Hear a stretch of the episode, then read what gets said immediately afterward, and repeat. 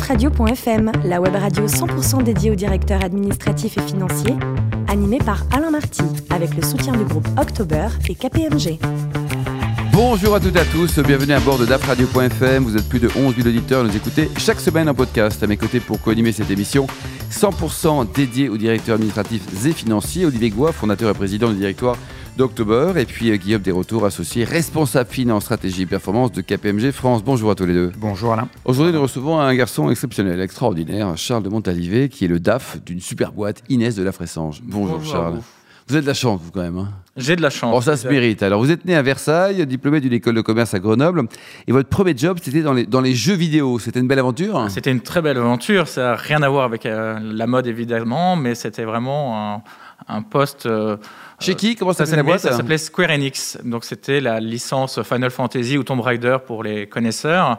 Ouais. Donc, euh, c'était vraiment des jeux très connus. Et donc, euh, évidemment, c'était un plaisir de pouvoir y participer et de jouer aux jeux en avant-première euh, avant les, les propres clients. Ah, la chance, quoi, ça y est. hein, Alors ensuite, l'intérim dans la chimie, toujours dans la finance, Charles? Toujours dans la finance. bah, C'était chez Lanxess. En fait, j'avais déjà fait de la chimie en fait durant mes études, donc le secteur me parlait déjà. Et puis euh, évidemment toujours dans la finance parce que c'est vraiment le domaine euh, qui me plaît.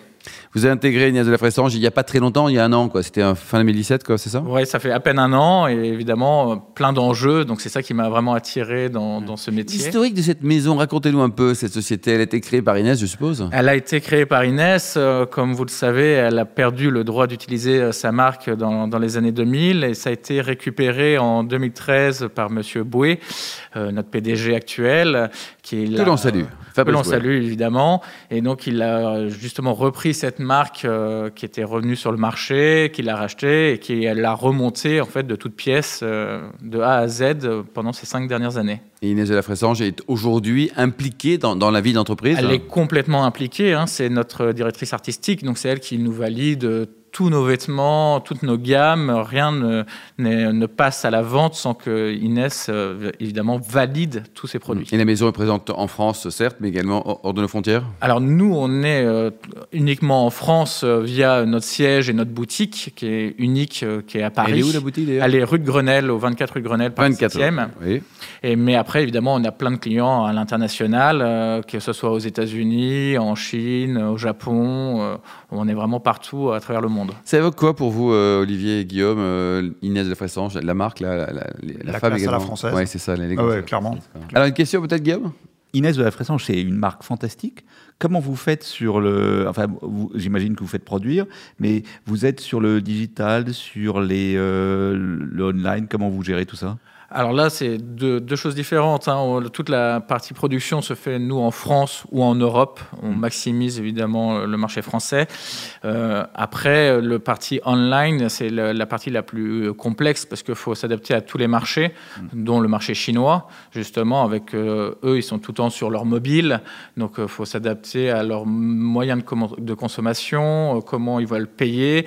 Donc, nous, on a il a fallu comprendre leurs canaux, euh, s'adapter à eux pour euh, leur permettre de pouvoir acheter nos produits, euh, justement notre chic parisien qu'on veut transmettre, qui est facile à transmettre via notre site internet.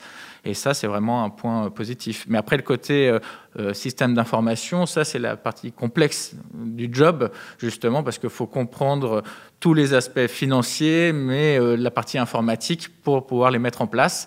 Et c'est le directeur financier qui est en charge de cette partie-là. Olivier? Vous parlez de production, ce qui veut dire qu'aujourd'hui, vous n'avez pas d'accord de licence. Vous, faites, vous Alors- vendez que des choses que vous fabriquez vous ou vous, vous licenciez la marque également? Nous faisons les deux aujourd'hui, Hein évidemment. On connaît euh, notre collaboration avec Uniqlo, quand même, qui est vraiment internationale, mais on fait évidemment euh, des licences parce qu'on faut se dire que la marque Inès de la Fressange, le but, c'est pas juste de s'habiller de haut en bas, mais c'est de pouvoir habiller aussi Uniquement pour les femmes. Hein. uniquement pour les pour femmes. les garçons, on oublie pour l'instant. Non, ouais, c'est pas encore fait encore euh, aujourd'hui, mais après c'est d'habiller en fait toute votre maison parce qu'en fait euh, le chic parisien ça, ça ne s'arrête pas en fait aux vêtements aujourd'hui et donc évidemment on propose tout un panel de, de licences donc on va faire des bagages, euh, des lunettes, euh, vraiment euh, de A à Z vous pouvez vous habiller en Inès de la Fressange. Guillaume C'est quoi le cadeau que je dois offrir là en Noël? C'est quoi le, le, trend? Là, aujourd'hui, euh, je vous avouerai, il y a de très beaux manteaux qu'on vient de sortir.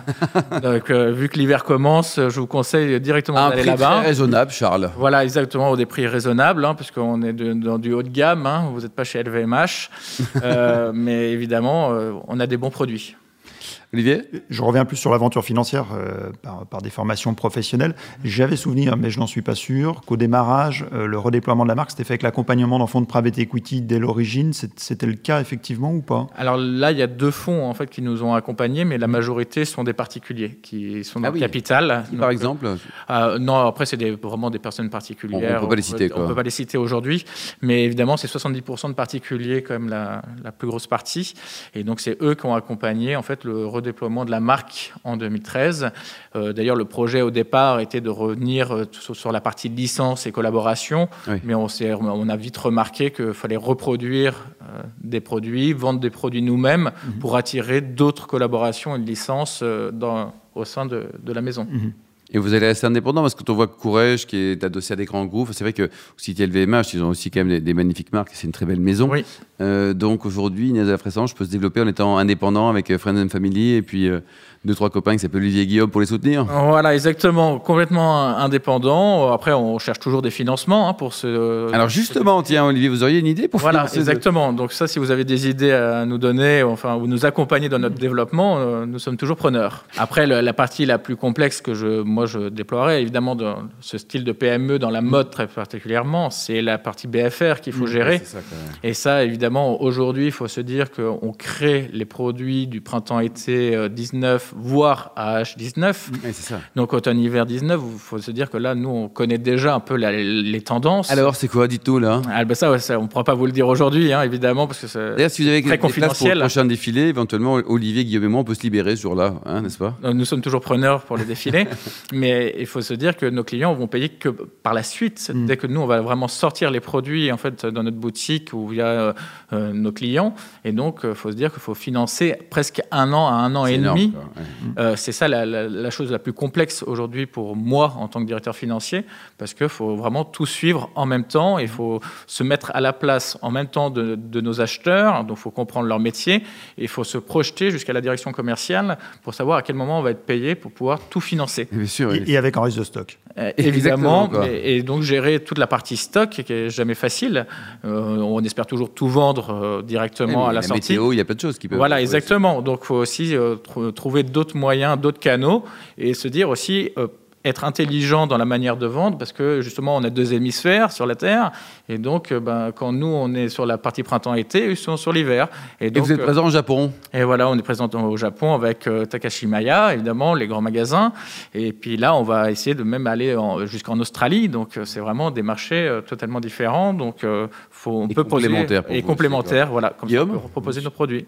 Vous suivez le même trend, enfin de, de croissance là, de, du luxe, parce qu'on voit le luxe, on, on se demande jusqu'où ça va aller. Alors nous, pour parler de nous, oui, on est sur un trend à peu près de 20 à 30% de croissance chaque année.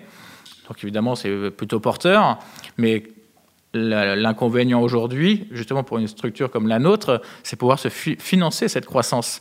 Parce que justement, tout le problème est là, c'est qu'on croit, on croit, mais c'est-à-dire qu'il faut investir de plus en plus. Des plus parce gros que, stocks. Voilà, exactement, pour dans deux ans, euh, trois ans, et ainsi de suite. Et donc, euh, en fait, ça freine notre croissance, ce manque de financement. Et moralité, au-delà de l'appel euh, du capital que mmh. vous avez fait à, votre, à vos, deux fonds et vos investisseurs privés, vous avez fait appel à des banques, à de la dette mezzanine, ou c'est des outils auxquels vous n'avez pas encore recours aujourd'hui? Si, si, là, évidemment, les banques, on, les a, fait, on a fait appel à, à, nos partenaires financiers euh, dès le départ, mais aujourd'hui, euh, quand on essaie de les rencontrer pour leur expliquer en fait ces situations comme quoi on est en croissance, mais évidemment qu'aujourd'hui, les résultats sont juste à l'équilibre et qu'on on essaye de se développer pour vraiment être vraiment rentable, et ben là, ils ne nous suivent plus. Mhm. Donc, on a un vrai problème de ce côté-là aujourd'hui. C'est parce que c'est notre secteur d'activité, en fait. Et c'est ça qu'il faut aussi expliquer. Métier, quoi. Voilà. Et ça, les, les partenaires ont plus de mal s'ils ne connaissent pas le secteur d'activité.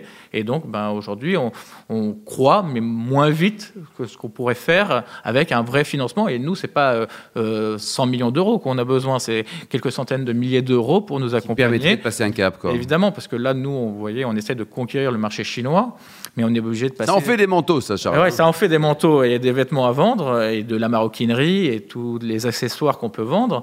Mais sauf qu'il nous faut 200, 300 000 euros pour passer le cap, en fait, pour nous accompagner. Et les banques ne suivent pas. Et les banques ne suivent pas. On a Alors vu, que on a le vu marché- quelqu'un très bien de Bank of China il y a Voilà, pas longtemps. exactement. Il fallait les voir parce Voilà. que c'est.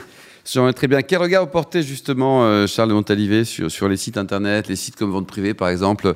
Ils répondent à une fonction, euh, ils permettent de vendre des, je sais pas, des manteaux le 3 août? Alors, ces sites-là, évidemment, nous, d'abord, il faut prévoir d'avoir notre site web, qui est euh, la, fonction première en interne.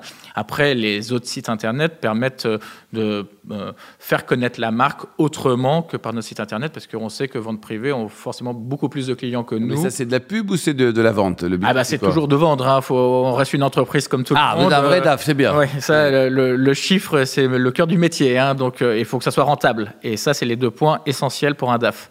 Alors, Charles. Est-ce que sur un vente privée, Oui, sur un vente privée, on, on- voit effectivement des entreprises qui vont pour déstocker, mais même des entreprises maintenant qui produisent spécifiquement pour vente privée, euh, vu les volumes. C'est quelque chose que vous avez déjà fait ou pas ça? Alors pas du tout, parce que nous, on veut vraiment être au cœur du, du, du client et donc d'apporter vraiment notre savoir-faire face au client directement. Mm. Et vente privée n'est qu'une solution pour écouler. euh, euh, nos- Et puis il y en a d'autres, un showroom privé. Il y a des- Voilà, Ah, exactement. Après, tous les autres acteurs, mais nous, c'est pas notre but de se dire qu'on va produire spécialement pour eux, parce qu'il faut, enfin, faut être honnête. hein, c'est euh, quand vous vendez sur ces sites-là, la, la marge est presque quoi. nulle, quoi. Euh, le plus haut métier du monde, c'est quoi? C'est DAF ou joueur de tennis? Bah, Aujourd'hui, je vous dirais, euh, c'est joueur de tennis. hein, ça a toujours été mon rêve. Donc, euh, Vous êtes classé combien, Charles? Alors, je, je suis plus classé. euh, Vous avez été classé ouais. combien? Ah Non, j'étais euh, classé euh, 15-2. à Ah bah c'est pas mal ça. Mais Vous après, avez vraiment caressé le rêve d'être pro. exactement parce matin, que soir. euh, voilà, exactement en fin de troisième, euh, c'était là le choix euh, important. Mais j'étais dans une famille nombreuse. Oui. Et donc, euh, comme toute famille nombreuse, faut, quand on s'investit dans un sport, faut nous accompagner en fait tout Oui. le temps pour les tournois, les entraînements. Et ça, ça a été le, le problème. Donc, le choix s'est vite fait. euh, De fait, que, allez, tu vas à l'école, tu passes ton bac. voilà, hein. exactement. on verra- on verra après le bac. Et puis après, du coup, euh, Et alors, La Charles, puisqu'on est un spécialiste, euh, notamment en tennis, là, le prochain Français qui va gagner Roland Garros ou alors un, un autre tournoi de Grand Chelem, il, il s'appelle comment? Ah bah, c'est pas demain la veille, j'ai envie de vous dire, pour les Français, euh, pour être honnête. Ils ont encore Vous pas mal de progrès. aucun.